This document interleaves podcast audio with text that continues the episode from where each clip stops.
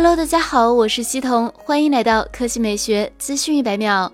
今年的一加七七 T 系列产品可谓叫好叫座，在中印美等市场都取得了不俗的成绩。现在，一加方面向部分 5G 和手机产业分析师送出邀请，预告一月七日到十日即 CS 二零二零期间，他们在拉斯维加斯将有场特别活动。外界猜测，一加可能是要面向美国市场发布一加电视。同时，应该还有一台手机，比如官宣一加八系列，或者发布所谓的一加八 Lite。一加电视今年九月底在印度发布，包括 Q 一和 Q 一 Pro 两大型号，它们都是五十五寸四 K QLED 量子点面板，它们都是五十五寸四 K QLED 量子点面板。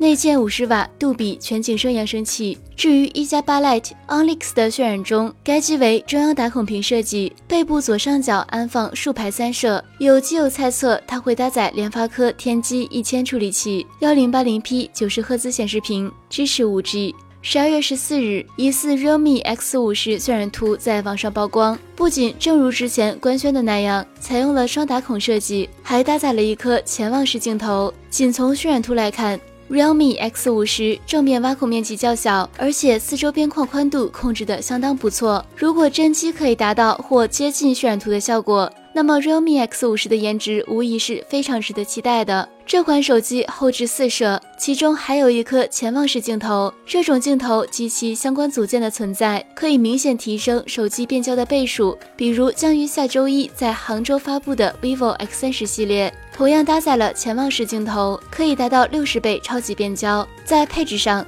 ，Realme X 五十将搭载高通骁龙七六五 G。另外，Realme CMO 徐启 Chase 也在微博上表示，Realme X 五十全系双模五 G，没有四 G 版本。不过换个思路想想，它是否在暗示 Realme X 五十也将是个系列产品？毕竟 Realme 手机曾表示，Realme 将首批搭载高通骁龙七六五 G 和高通骁龙八六五。